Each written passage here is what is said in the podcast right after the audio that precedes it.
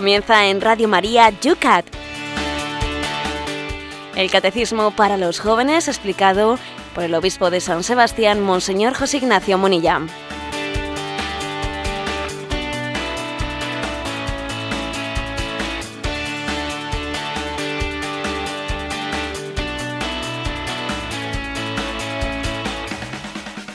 Muy buenos días a todos los oyentes del Yucat de Radio María, el programa que esta hora todas las mañanas te quiere acompañar en tu camino del trabajo, del estudio, también a los que estáis untando en el café con leche, a todos aquellos también que quisierais estar trabajando, a toda la familia de los oyentes de Radio María, que entre todos hacemos una piña, una piña cada mañana más juvenil en torno al catecismo de los jóvenes, en torno al Yucat. Hoy estamos aquí, el programa vamos a terminar haciéndolo en patera. No termina de llover en San Sebastián, 7 grados. ¿Cómo está la cosa por Madrid, Cristina? Pues tenemos algo más de frío, 2 grados, Padre Esteban, pero sin lluvias hoy. Bueno, pues en San Sebastián el agua abundante, pero también en todos los rincones de España hoy una preciosa jornada, una jornada mariana, que además también para Radio María, esta tarde en las vísperas, también lo vamos a vivir desde Peralta. Es una jornada, la de la milagrosa, que tiene mucho que ver con nosotros. La llevamos hasta en el logotipo. José Ignacio, hay que pedir muchos milagros a la milagrosa. Sí, la verdad es que eh, pues esa advocación de la Virgen Milagrosa, yo creo que es un buen recordatorio de que nuestra vida es un milagro. ¿eh? Vivimos de la misericordia de Dios, vivimos del milagro de Dios, de su intervención beneficiosa hacia todos nosotros y la advocación de la milagrosa nos lo recuerda.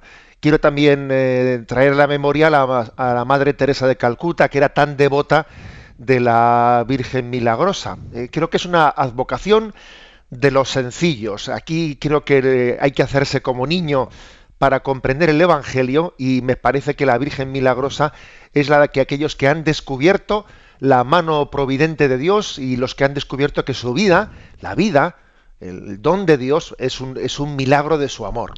También tenemos un cariñoso saludo para todas las hijas de la caridad, para toda la familia vicenciana que hoy también están de fiesta. Bueno, pues para todos ellos nuestro mayor saludo y a todos, que todos somos hijos de María.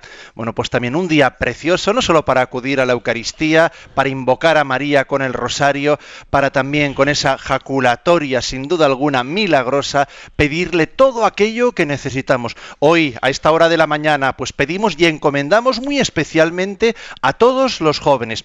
A ellos les dedicamos el programa de hoy, a ellos y para todos los que nos acompañáis no dejéis de hacerlo en el programa.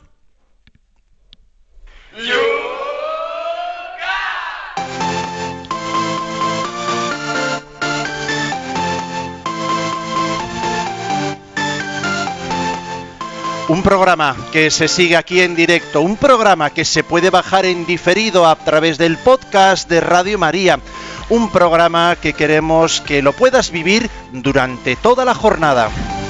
Amigos de las redes sociales, no dejéis de compartir en Facebook, también a través del hashtag en el Twitter, este programa para que así todos, a todos les llegue la doctrina de la Iglesia.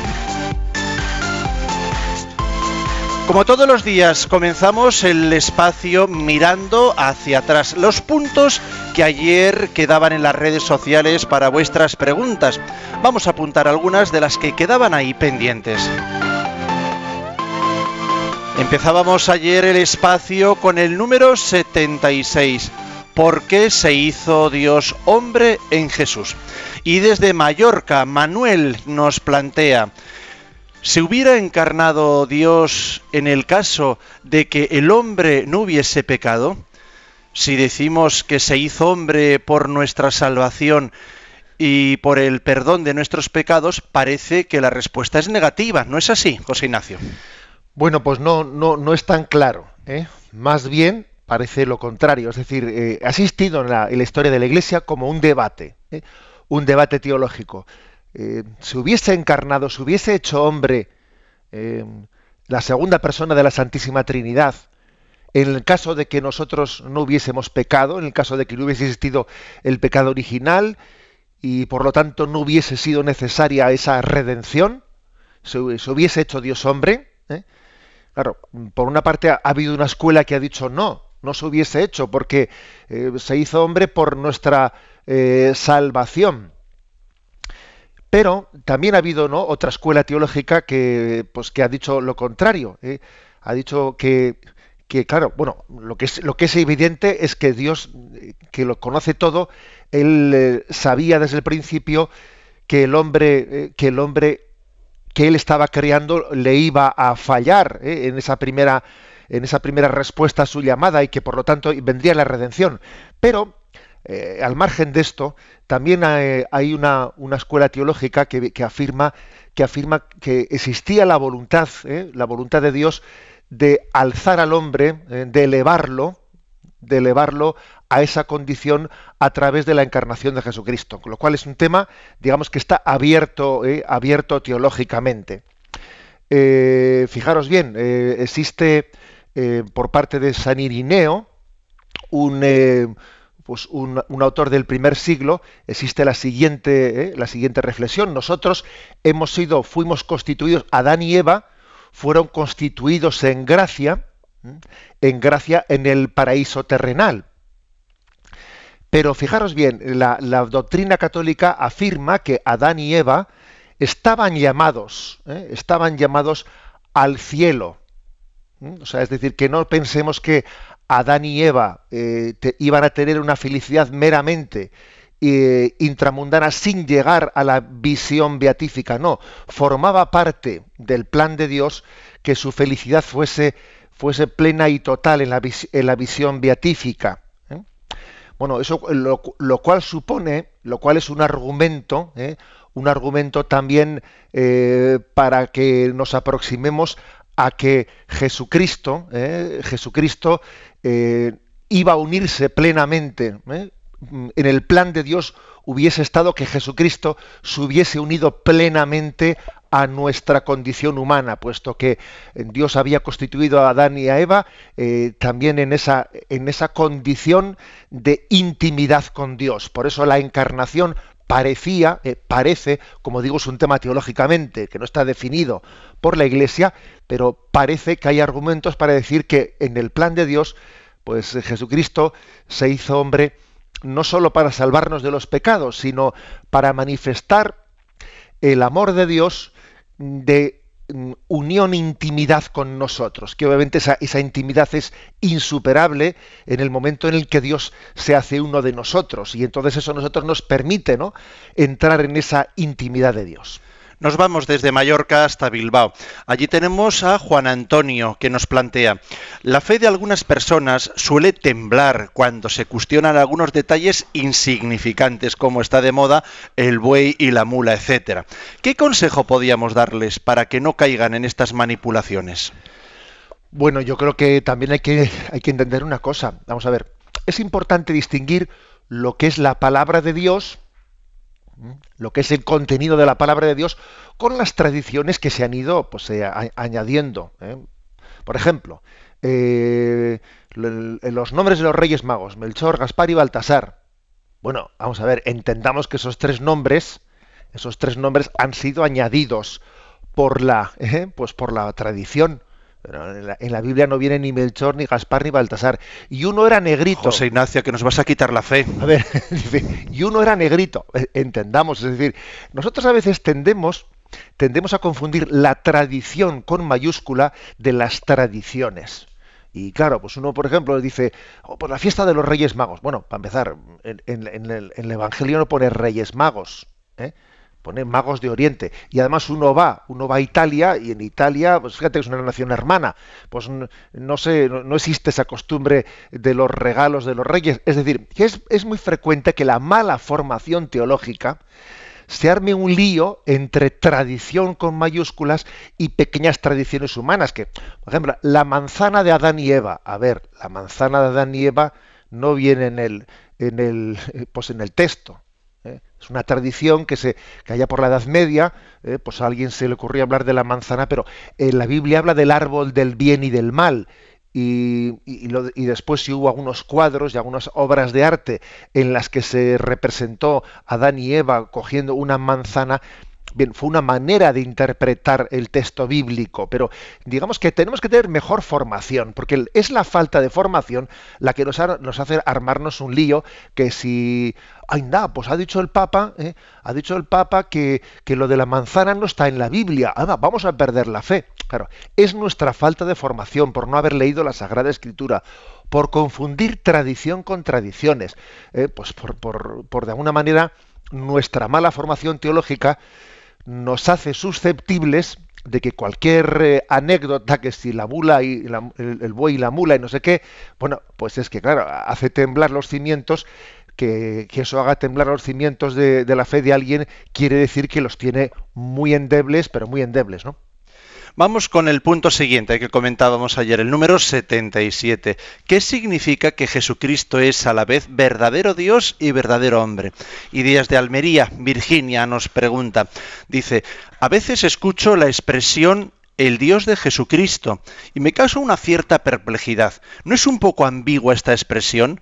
¿No da la impresión de que se está poniendo en duda implícitamente la divinidad de Jesús? Si Jesús es Dios, ¿cómo podemos hablar del Dios de Jesucristo? Sí, bueno, entiendo perfectamente lo que dice Virginia y como siempre creo que la respuesta es que tenemos que eh, no coger una expresión aislada, ¿no? sino cogerlas un poco todas ellas en su, en su integridad. Hay algunos textos eh, en los que el Señor dice, subo al, cuando Él está hablando de, pues, de la proximidad de su ascensión, ¿no? Subo al Dios mío y al Dios vuestro. Bien, él habla de mi Dios, o sea, el Padre, eh, la, el Padre, la primera persona de la Santísima Trinidad, es también eh, designado por mi Dios, lo cual no quiere decir que Jesús no sea Dios, ¿eh? que sencillamente la, expresión genérica, genérica Dios es sinónima de Dios Padre. Subo a mi Padre o subo a mi Dios es sinónimo. Eh, en muchos momentos en la Sagrada Escritura eh, el término Dios y Padre mm, se, identifican. Eh, por lo tanto, digamos que la expresión es correcta, pero es cierto, yo creo que Virginia ha tenido olfato, a mí me parece, ha tenido olfato, porque es verdad que yo creo que esta expresión a veces es utilizada, el Dios de Jesucristo, es utilizada de una manera en la que implícitamente no se subraya suficientemente la divinidad de Jesús. ¿Eh?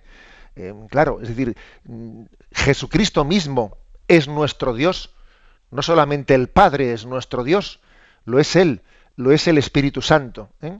Por eso, mm, digamos que mm, es una expresión que es correcta, pero que tiene que ser complementada, porque el Padre y yo somos una sola cosa, dice Jesús también en el Evangelio de San Juan.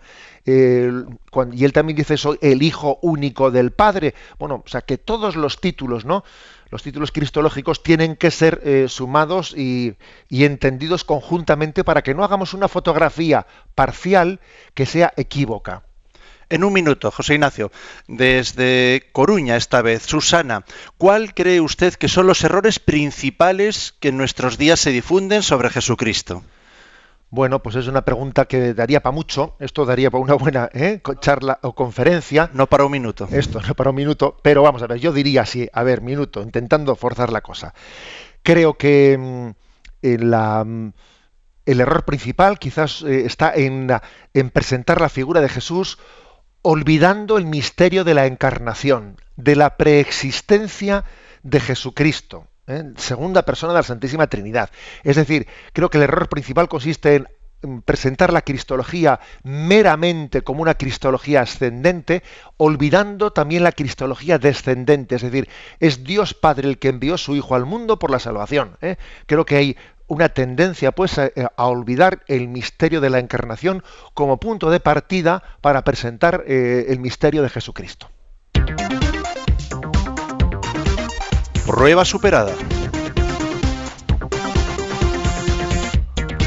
Nos vamos con esta sintonía, nos vamos al punto siguiente, el punto que ya ayer vamos a intentar y lo hemos prometido en las redes sociales para los que se quieren acostar pronto. Vamos a intentar ser más puntuales, a ver si para las 11 de la noche todos los días os planteamos los dos puntos que al día siguiente, tres en el día de hoy, vamos a intentar desgranar con la ayuda del obispo de San Sebastián. Bueno, pues empezamos con el punto de hoy, el punto número 78 con el cual abrimos el programa de hoy. ¿Por qué solo podemos comprender a Jesús como misterio? Vamos a explicar este punto 78 y el 79, que tienen los dos eh, pues una, una cierta ligazón. El primero es ¿por qué solo podemos comprender a Jesús como misterio? Puesto que Jesús se adentra en el misterio de Dios, no se le puede comprender si excluimos la realidad divina invisible. El lado visible de Jesús nos remite al invisible. En la vida de Jesús vemos numerosas realidades que están poderosamente presentes, pero que solo podemos comprender como misterio. Estos misterios son, por ejemplo, la filiación divina, la encarnación y la resurrección. Bueno, pues eh, digamos que el término misterio, mm, aquí lo dice en uno de los comentarios eh, pues que viene en los, laterales del Yucat, misterio, que literalmente significa secreto, eh, dice un misterio es una realidad o un aspecto de la realidad que escapa por principio al conocimiento, al conocimiento racional. Bueno, la palabra misterio tenemos que despojarla de, digamos, sentidos mm, pues un tanto, digamos, esotéricos. ¿eh? O sea, aquí despejémoslo de eso. Dios es infinitamente superior al hombre y misterio significa algo de algo inalcanzable. O sea, Dios me quiere dar algo y me lo muestra, me lo revela, pero al mismo tiempo, por su propia naturaleza, eso que Dios me muestra y me revela me supera. Dios me lo da, pero me lo da al mismo tiempo superándome. ¿eh? no se puede poseer a Dios. A Dios no se le puede poseer. Dios se nos da, pero es un dar que es Él el que nos posee a nosotros, no nosotros los que le poseemos a Él. Esto es importante, ¿no? Es importante. Ante Dios hay que ser siempre muy humilde. Conocemos a Dios y sabemos que es mucho más todavía lo que nos falta por conocer de Él. ¿eh? El término misterio a veces, tal y como se presenta, es dar miedo. ¡Ay, qué misterio! No, no, no es misterio en el sentido de algo que me da miedo. No, Dios no me da miedo. Sé que es amor, sé que es, pero es verdad que me supera. O sea, es, es eh, la palabra misterio no tiene que generar en nosotros miedo, tiene que generar, eh, pues, humildad, pues un sentido de gratitud y ante algo inconmensurable ¿eh? que nos supera plenamente. Y además eh, Dios es un misterio igual, exactamente igual. Dios es un misterio, pues para eh, la persona más ignorante de los ignorantes o para el teólogo más elevado de los elevados. Eh, o sea, Dios es un misterio para todos y ante Él lo que, lo que tenemos que hacer es agachar nuestro corazón y hacernos humildes y convertirnos. Esto es, esta es la, clave, ¿eh? o sea, cómo interpretamos la palabra misterio. En los evangelios se asoma el misterio de Cristo ¿no? en su humanidad. Por ejemplo, ¿no? Eh, hay, pasajes que, parecen intuirlo. ¿eh? Cuando Jesús está ante Pilato en, esa, en ese interrogatorio y ve que Jesús tiene esa serenidad y que no se defiende cuando le atacan, etcétera, y entonces dice Pilato, mm, ¿tú de dónde eres? ¿De dónde eres tú? O está Jesús también con sus apóstoles y, él ha realizado ¿no? el milagro de, calmar las tempestades y ¿quién es este que hasta el viento y el mar le obedecen? ¿Eh? O sea, es decir, hay momentos en los que el misterio de Cristo parece que se asoma ¿eh? de una manera especial, se intuye, ¿eh? y, es que qué importante es que nosotros tengamos la sensibilidad para no, no quedarnos solamente en las palabras, en los gestos externos ¿no? de, de Jesucristo, sino intuir en ellos el misterio que se esconde en Jesucristo. Porque, por ejemplo, eh, dice aquí, son misterios, dice, la filiación divina, la encarnación, la resurrección de Jesucristo. La resurrección de Jesucristo. Una cosa es que el sepulcro de Cristo quedase vacío. Una cosa más, todavía más profunda, ¿no? que ya entramos más en misterio, es ver que ese, que ese Cristo resucitado eh, se aparece de una manera misteriosa, pero se aparece ¿no? a los discípulos, a los apóstoles, que ya es de adentrarnos más en el misterio, pero otra cosa es que está sentado como resucitado, que está, está sentado a la derecha del Padre. ¿eh? Y eso todavía, es decir, que una cosa es lo que yo capto, el sepulcro vacío, la piedra corrida, otra cosa es el encuentro con Cristo resucitado, otra cosa todavía mayor es que Él está sentado a la derecha del Padre. O sea, nosotros en el misterio de Jesús es como lo del iceberg, que vemos, ¿eh? vemos una, una parte, pero claro, todavía es más lo que se esconde de ese misterio y, tenemos toda la eternidad para, ¿eh? para, gozarlo, para... pero es verdad que aquí también estamos llamados a, percibirlo por la fe y en la medida en que Dios, que Dios nos, lo, eh, nos lo revela. Por lo tanto, quitémosle miedo a la palabra misterio. No, la palabra misterio no es algo que me da miedo, sino que es eh, Dios que se me descubre, pero al mismo tiempo Dios que me supera, ¿eh? me supera y, nosotros tenemos hambre y sed de Él y únicamente pues en su en el conocimiento de Dios estaremos plenamente pues felices y en paz.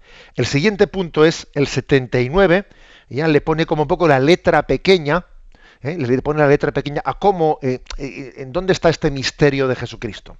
La pregunta la leemos, la número 79. ¿Tenía Jesús un alma, un espíritu y un cuerpo como nosotros? Y responde, sí. Jesús trabajó con manos de hombre, pensó con inteligencia de hombre, obró con voluntad de hombre, amó con corazón de hombre. A la humanidad plena de Jesús pertenece también que tuviera un alma y que se desarrollara espiritualmente. En este alma estaba radicada su identidad humana y su particular autoconciencia. Jesús conocía su unidad con, su Padre Celeste en el Espíritu Santo, por quien, se por quien se dejaba guiar en todas las situaciones de la vida. Bueno, aquí es como una pregunta en la que el Yucat ha dicho, a ver, vamos a, vamos a adentrarnos en el misterio de Cristo, en la medida en que Él nos lo ha descubierto, en la medida también en que en la tradición de la Iglesia nos hemos hecho preguntas por Jesucristo. A ver, ¿Jesucristo es mitad Dios y mitad hombre? No, Jesús es plenamente Dios y es plenamente hombre. Pudo, eh, ha existido eh, eh, pues una, una digamos, un error que es, eh, que es el siguiente, ¿no?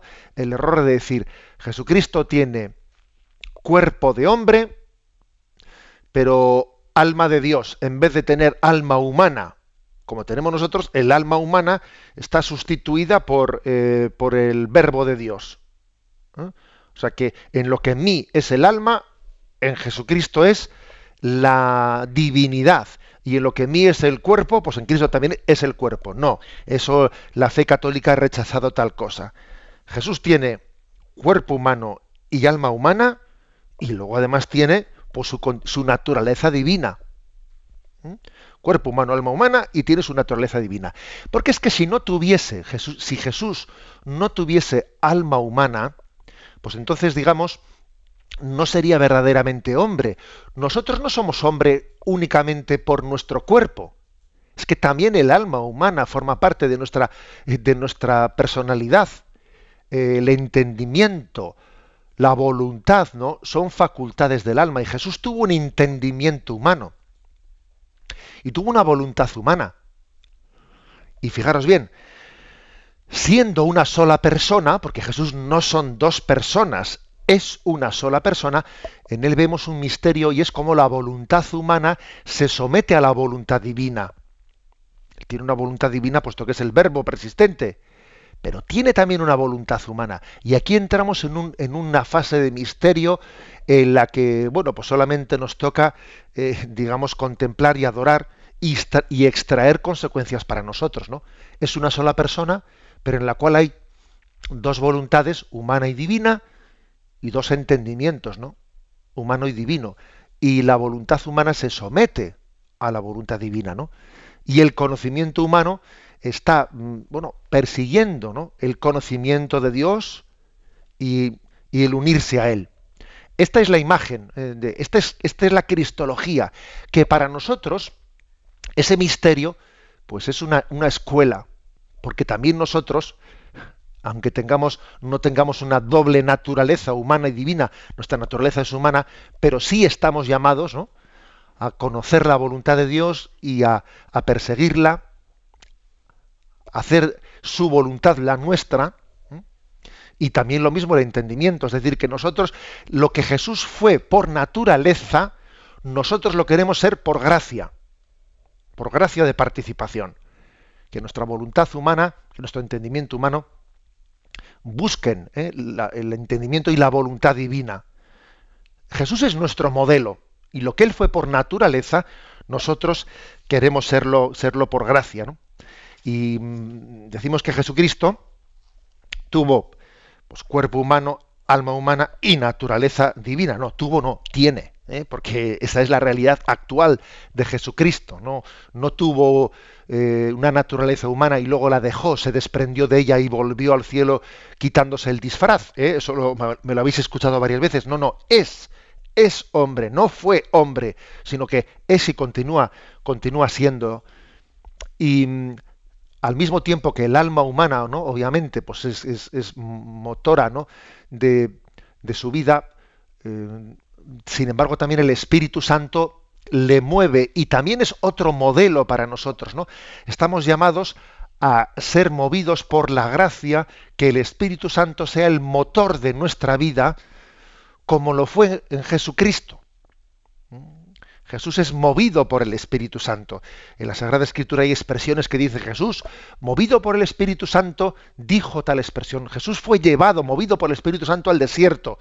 También nosotros, ¿no? Tenemos por gracia, en esa imitación de Jesucristo, pues tenemos el, pues el, el desideratum, ¿no? Tenemos la meta de que dejarnos mover por el Espíritu Santo. Cristo es nuestro modelo, y nosotros queremos, no puestos los ojos en Él, Él que tiene no solo cuerpo humano, sino alma humana, entendimiento, voluntad humana, y que, y que al mismo tiempo ¿no? pues es eh, plenamente, plenamente hombre, pero es plenamente Dios, Él, por la gracia, quiere darnos también ¿no? pues ese, eh, ese conducto de unión con Dios, el que Él ha abierto a través de la encarnación.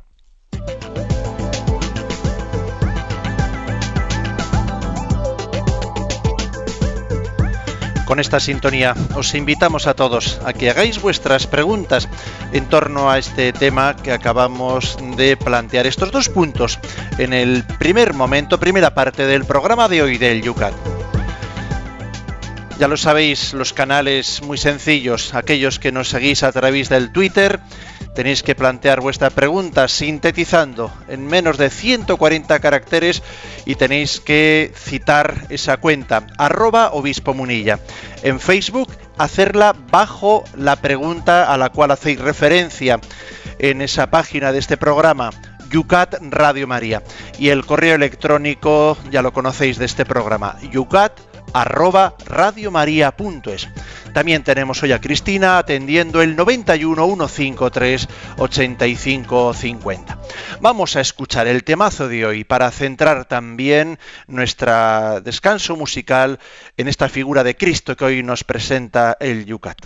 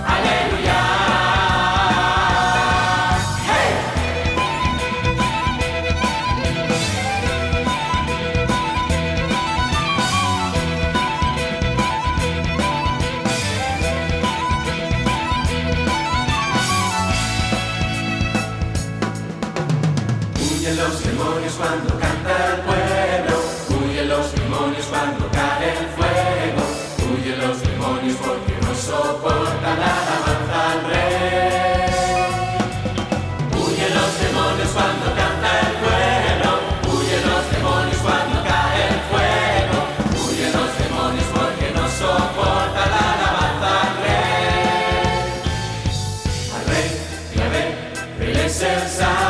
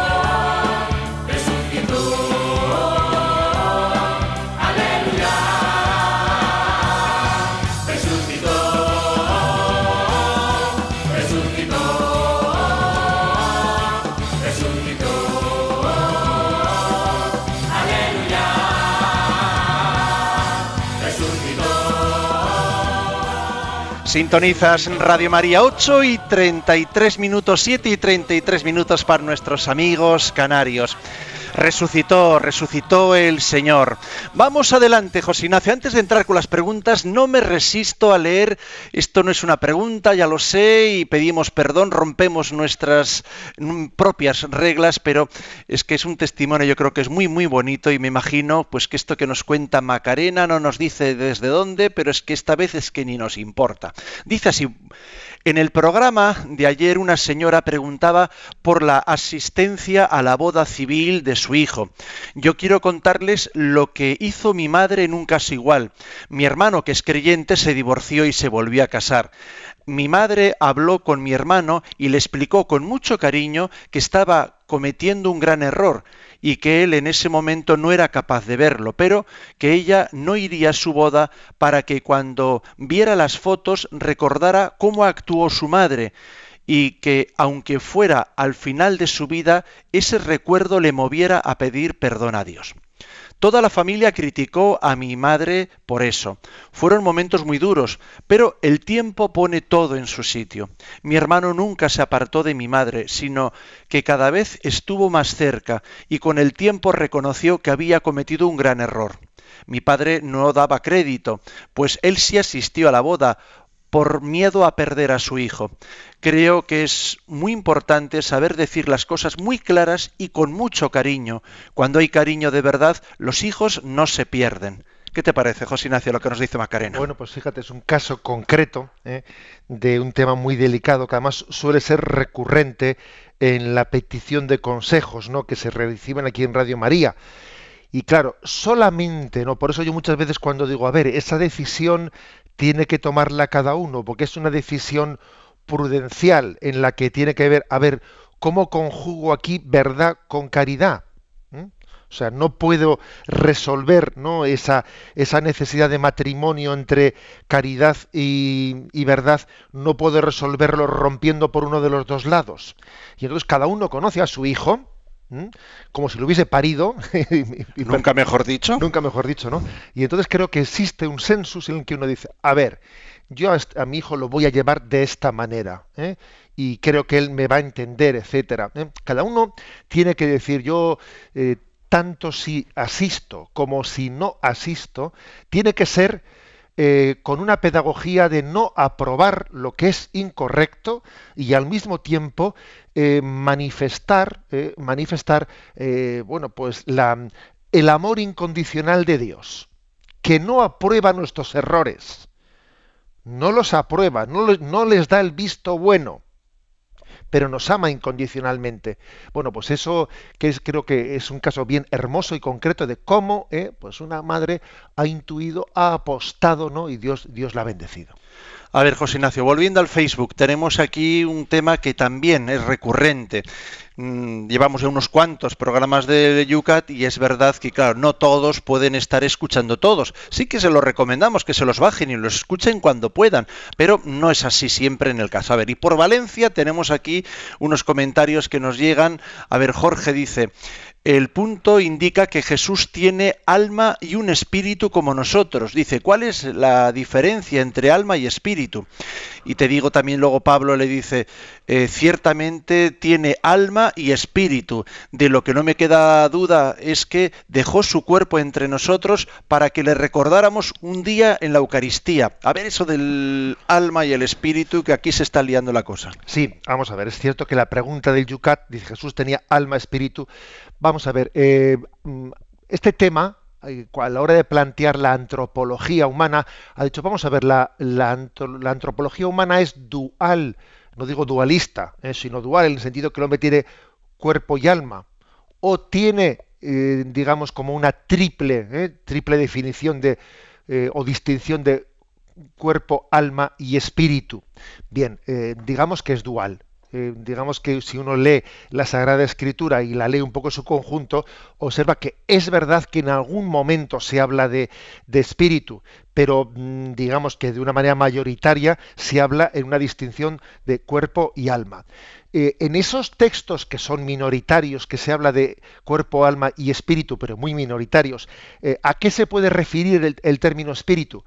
Bueno, se puede referir al, se puede referir quizás a la conjunción entre el alma y el cuerpo, mm, la conjunción es la psicología, ¿eh? digamos, mm, nuestra particular psicología ¿eh? está, digamos, configurada por, nuestra corporalidad y está configurada por, por, el alma. ¿eh? Puede, entenderse que la palabra espíritu no como un tercer componente, sino como el lugar, digamos, la psicología personal condicionada por lo corporal y condicionada pues, por nuestra alma. ¿eh? También a veces el término espíritu se refiere a la vida espiritual, ¿eh? a la vida en el espíritu. Tenemos todos una vida espiritual o una presencia del espíritu en nosotros. Pero como digo, ¿eh? no, no hacemos, o sea, la antropología es dual, no dualista, eh, repito, sino que el hombre tiene dos principios, cuerpo y alma. Ahora es desde Baracaldo. Joseba Echaniz nos hace una pregunta desde su teléfono móvil.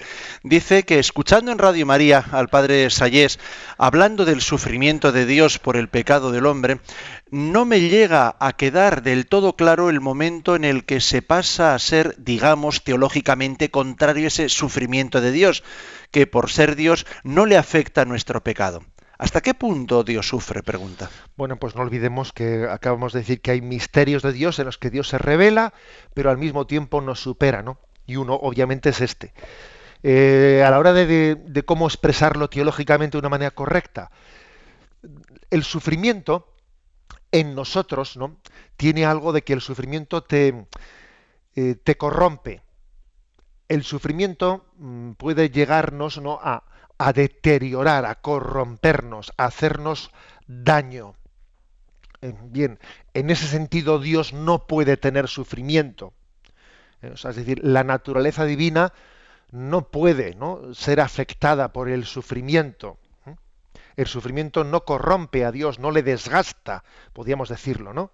Su naturaleza, pues es inmutable. Ahora bien, hay otro sentido del término sufrimiento que es referido no tanto a la naturaleza cuanto a la persona. Y claro, cuando la persona ama, pues claro, eh, si yo amo, es que me importan las personas. Entonces, su destino, eh, su, pues, su santidad o su pecado, su sufrimiento, sus alegrías, eh, terminan siendo las mías. Porque si yo le amo, yo no puedo ser indiferente. Entonces, Dios ama en cuanto persona y por lo tanto sufre. Y es inevitable el sufrimiento, porque si ama, si ama, sufre. Pero sin embargo hay que hacer una distinción ahí, ¿no? Que es un misterio, que es un misterio para nosotros, ¿no? Y decir, a ver, eh, ese sufrimiento no puede corromper la naturaleza divina, no puede estar. Eso es verdad, ¿eh? eso es verdad. Entonces, digamos que el término sufrimiento, referido a Dios, no podemos entenderlo tanto como algo que haga que, mm, que, deteriore, desgaste la naturaleza divina, como nos ocurre a nosotros, ¿no? Como nos ocurre a nosotros que el sufrimiento nos desgasta, ¿eh? pero sí que es algo inherente al amor. Es inherente al amor.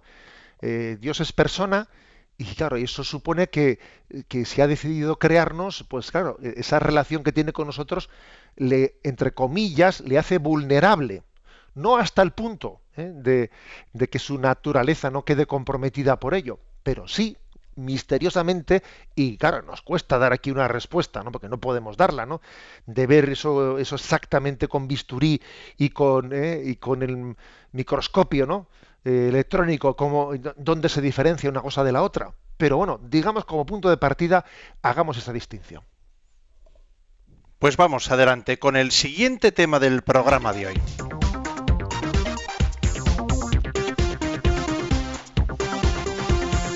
Tal como habíamos anunciado, hoy son tres los puntos que desgranamos en el Yucat, que ya anoche habíamos compartido para todos los que seguís también a través del Facebook este programa de Yucat. Punto número 80 del Yucat. ¿Por qué es Virgen María? Bueno, pues como veis, el Yucat tiene, eh, tiene la frescura de plantear los misterios pues, interrelacionados. Y si hemos hablado del misterio y luego acto seguido se dice, bueno, pues entonces el misterio de Jesucristo, el misterio de Jesucristo, pues eh, ¿cuál es? Tiene un alma, él tiene un cuerpo, eh, y ahora, y el misterio de la virginidad de María, claro que también es revelador, ¿no? O sea, detrás del, del hecho de que María sea virgen, se está también descubriendo ¿eh? El misterio de Jesucristo. Dice así, ¿por qué es Virgen María? Dios quiso que Jesucristo tuviera una verdadera madre humana, pero solo a Dios como Padre, porque quería establecer un nuevo comienzo, que no se debiera a ninguna fuerza del mundo, sino únicamente a Él. La virginidad de María no es ninguna idea mitológica ya superada, sino un dato fundamental para la vida de Jesús.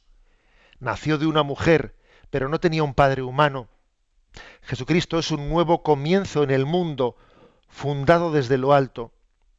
En el Evangelio de San Lucas, María pregunta al ángel, ¿cómo será eso? Pues no conozco varón. Es decir, no tengo relaciones con ningún hombre.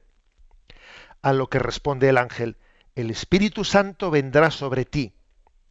Aunque la Iglesia desde sus orígenes ha sufrido burlas a causa de su fe en la virginidad de María, siempre ha creído que se trata de una virginidad real y no meramente simbólica. Fijaros lo que dice el Yucat. ¿eh? Aunque la Iglesia ha sufrido burlas con este tema, es curioso, ¿eh? que estamos, con un, estamos en un catecismo para jóvenes moderno que desde luego pues eh, habla y responde a nuestras inquietudes. Aunque hemos sufrido burlas con esto, ¿eh? pero es un tema irrenunciable. ¿eh? Es un tema irrenunciable, porque es que eh, obviamente Dios expresa sus misterios con mucha pedagogía. Y si Dios ha querido tener una pedagogía en la manera de revelarse, ¿eh? pues es también porque esa pedagogía manifiesta, es la más adecuada, la más conveniente para manifestar los, los misterios de Dios. A ver, mm, hagamos una pregunta. ¿Dios podía haber venido al mundo de una, o sea, se podía haber encarnado, eh, pues, si María hubiese tenido relaciones, relaciones naturales con su marido como toda esposa, Sí, claro que podría haberlo hecho. Dios es omnipotente y puede realizar la encarnación de, pues de, muchas maneras. Pero Dios ha querido hacerlo de una muy concreta y es muy pedagógica. O sea, es decir, en la manera en la que Dios quiso venir al mundo, estaba también manifestando, estaba también pedagógicamente eh, mostrándonos el misterio de la divinidad de Jesucristo y de la humanidad. Pongo el siguiente ejemplo. ¿eh? Si Jesucristo hubiese nacido de, mm, relación sexual natural ¿eh? de María y de José, pues estaría muy claramente significada la humanidad de Jesucristo, que es verdaderamente hombre. Pero no estaría tan claramente significada la divinidad de Jesucristo. Si Jesucristo hubiese venido al mundo no de María, ¿no? No, tomando carne las entrañas de la Virgen María, sino si hubiese venido al mundo, pues mira, descendido por un ángel desde el cielo, hubiese estado muy claramente significada la divinidad de Jesucristo, pero hubiese estado muy poco significada la humanidad de Jesucristo. Hubiésemos tenido la tentación de pincharle a ver si sangraba, ¿eh? o sea, como que no nos parecía un cuerpo real, que no ha nacido de mujer. Y el hecho de que haya nacido de las entrañas de la Virgen María, ex María Virginem. ¿Eh? No per María, no a través de María, sino de María. Porque fijaros, ¿eh? en, el, en la tradición de la iglesia se dijo, Jesús ha nacido no a través de María, sino de María, ha tomado carne de ella. ¿eh? Y el hecho de que al mismo tiempo haya sido concebido por obra y gracia del Espíritu Santo y no por relación natural, ¿no? humana, pues se significan las dos cosas. Dios ha sido gran pedagogo en la manera de realizar las cosas. ¿eh? Por eso no es baladí ¿eh? el tema de la virginidad. Y además, la experiencia nos demuestra que cuando se empieza negando la concepción virginal de Jesucristo, la virginidad de María, finalmente se termina dudando ¿eh? o negando la divinidad de Jesucristo a los hechos me remito. Basta ver un poco, ¿eh? pues como lo, que ha ocurrido en las tendencias secularizadas y secularizantes de la teología. Bueno, creo que hay que decir que, por otra parte, hay, también como una, una, manifestación de cuál es el estilo de Dios. ¿no? La virginidad de María es un signo de la pobreza y de la incapacidad del hombre para llevar a cabo su liberación. Eh, necesitamos que nuestra liberación venga de lo alto. La virginidad de María, eh, el nacimiento de Jesús sin intervención eh, de Padre humano, es como, digamos, es una manifestación de que Dios es el Dios de la gracia libre, o sea, el Dios que nos supera, el Dios, el Dios que mm, no solo por nuestro esfuerzo, sino que más allá de nuestro esfuerzo nos da su gracia. Es así, nuestra salvación viene de lo alto, está muy por encima de lo que la carne y la sangre son capaces de lograr. ¿eh? Aquello que le dice Jesús a Pedro, todo, bienaventurado tú Pedro, porque eso no te lo ha revelado la carne ni la sangre, sino el Espíritu que está en lo alto. Bien, o sea, Dios nos salva, Dios nos salva, sí, a través del esfuerzo, el esfuerzo de la carne y de la sangre, pero nos quedamos cortos, no, cortísimos. O sea, Dios viene de lo alto y Él es nuestra salvación. ¿eh? Digamos, por lo tanto, que, que, aquí estamos ante uno de esos misterios eh, ante los cuales el hombre descubre la grandeza de Dios y descubre que, la que nosotros no nos autorredimimos, no nos autosalvamos. No, Jesucristo viene de lo alto. Viene de lo alto y, y creo que en Él, en, en la forma en la que fue concebido, entendemos la gratuidad del amor de Dios. El amor de Dios no nos es debido, es un regalo, es un milagro.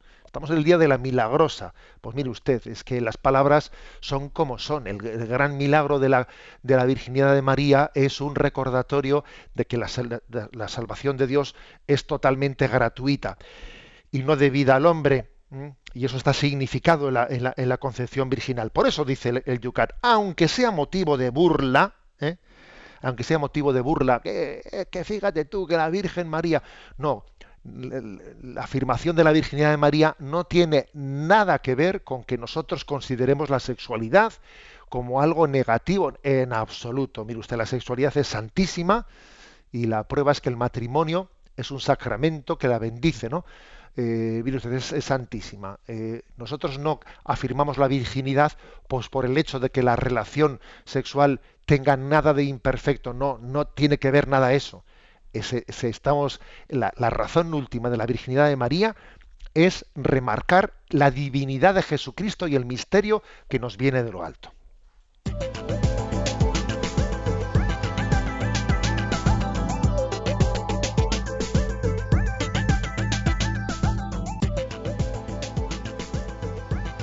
Después de desgranar este tercer punto del Yucat del día de hoy, os invitamos a todos a participar en el mismo. Activamente, no solo como oyentes que vais ahora mismo camino de vuestro trabajo o estáis ahí camino del estudio, algunos también les veo con el pinganillo puesto en el trabajo mismo, otros que también están desayunando, que aproveche, por cierto. Bueno, para todos vamos a atender el Twitter en el sabéis que tenéis que hacerlo con indicando arroba obispo munilla. En Facebook, en ese mismo punto que ahora mismo estamos comentando, en la página Yucat Radio María. Y también en ese correo electrónico yucat arroba radiomaria.es. El 91 153 85 50 también permanentemente abierto.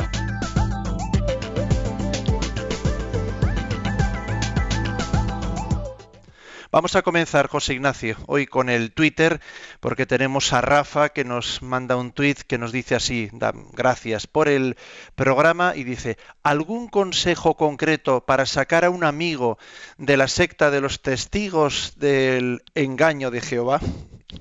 Bueno, pues vamos a ver, yo creo que todos quisiéramos, ¿no? Poder ayudar a las personas que pues que han podido apartarse de, su, de su, fidelidad al, al compromiso de seguimiento a Jesucristo en la fe católica, casi siempre, vamos, yo no conozco una sola excepción de que alguien que ha pasado, ¿no? Ha sido ha entrado en una, en una, secta o en alguna otra comunidad, porque aquí la distinción entre la palabra secta, eh, comunidad, etcétera, bueno, pues, pues no, no es fácil hacerla, pero yo siempre, siempre, sin excepción, que he visto que alguien eh, pues ha abandonado la Iglesia Católica ha sido no desde una vivencia intensa desde dentro, sino porque se había alejado ya previamente, había dejado de ser eh, practicante, había dejado y entonces tiene pues eh, un, contacto con alguna secta, con alguien que de alguna manera le pues le, hace abrirse al conocimiento de la Sagrada Escritura, claro, porque él tenía que haberlo tenido ¿eh? en, el, en, el, seno de la iglesia y de, repente descubre a Dios fuera de la iglesia, porque es que estaba, digamos, corporalmente dentro de la iglesia, pero espiritualmente estaba fuera. ¿eh? O sea, yo creo que eso mm, es importante, hacer caer en cuenta a, ese conocido, que él caiga en cuenta de que antes de ese paso, ¿no? Él ya estaba, ya estaba fuera. estaba corporalmente dentro, pero pero no estaba enamorado de lo que de lo que creía, no estaba formado, no estaba y por eso ha sido susceptible ¿eh? de ser fácilmente arrastrado por alguien, claro, pues que él como no tenía la más mínima formación, eh, eh, ni práctica religiosa ni nada, fácilmente ha sido traído. Es decir, creo que para mí para mí un, un argumento apologético que tiene fuerza es que yo observo que las personas que vienen a la Iglesia Católica, que ingresan en la Iglesia Católica suelen ser, eh, por ejemplo, entre el mundo protestante o los anglicanos, suelen ser entre los más creyentes, entre los más practicantes de esas iglesias. Mm, hay un momento en el que uno tiene una especie de insatisfacción y entonces pasa a la Iglesia Católica y sin embargo las personas que abandonan la Iglesia Católica suele ser al revés entre los menos practicantes, los más alejados, los que ya de facto habían dejado, eh, son eh, son de alguna manera pues atraídos a otra secta, comunidad o iglesia, pues por el hecho de que partían de, un, de, de una no práctica o de un alejamiento. Esto es, un, es, una observación que me permito hacer y yo muchas veces la he pensado y he dicho, fíjate tú, es que esto es, se repite uno tras otro en los casos. Con lo cual quiere decir, señores, necesitamos mejor formación, ¿eh? porque claro, eh, es que al final, si no vivimos de una manera eh, coherente y convincente, pues es que, claro, fácilmente podemos ser captados cuando alguien nos abre a una experiencia con Dios fuera eh, fuera o al margen de nuestra tradición. Como dice el título de un programa de Radio María, buscadores de la verdad, de lo que se trata. Por cierto, que tenemos en Radio María un programa los sábados quincenal, los sábados por la tarde, que es eh, Conoce las sectas, que hicieron una serie, y la más pueden pedir así, los programas, quien quieran escucharlos y profundizar, una serie dedicaron a los testigos de Jehová, y bueno, pues para aquellos que quieran profundizar en ello, tienen ahí mucha y buena materia. Para terminar, José Ignacio, nos plantean también el sentido de la virginidad tras el parto. Sí, María, mm, María eh, es virgen lo vamos a hablar ¿eh? mañana y pasado. Es virgen antes del parto, en el parto y después del parto. Bien, y vais a ver cómo aquí hay una pregunta, después dice, a ver, ¿María tuvo más hijos aparte de Jesús? Y bien, y, claramente es, la respuesta es negativa. Bueno, María es virgen también mm, después de Jesús, porque es que yo creo que en el plan de Dios también tiene mucho sentido que caigamos en cuenta de que en la providencia de Dios los hermanos de Jesús somos todos nosotros. ¿Mm? O sea, todos somos hermanos de Jesús. También era coherente, ¿no? Era pedagógico que María no tuviese más que un único hijo y que fuese madre del resto de la humanidad. ¿Eh? Bueno, mañana lo hablaremos, como digo, no quiero adelantarme, pero también yo la verdad es que observo en ello una gran coherencia. ¿eh? Todos somos hermanos de Jesucristo. La virginidad de María también subraya que Cristo es el don único, ¿eh? el don único y supremo para la humanidad. No nos podemos ir sin adelantar los puntos que esta noche compartiremos en Facebook, pero ¿de qué va a tratar el programa de mañana? Vamos a ver. Eh, el programa de mañana, y perdón porque me he perdido aquí un poco. Punto 81. 81. ¿Tuvo María otros hijos además de Jesús? Como veis, justamente la pregunta ha salido ahora.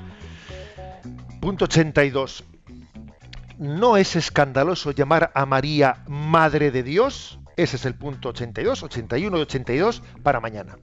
Recibimos la bendición para terminar. La bendición de Dios Todopoderoso, Padre, Hijo y Espíritu Santo, descienda sobre vosotros. Alabado sea Jesucristo.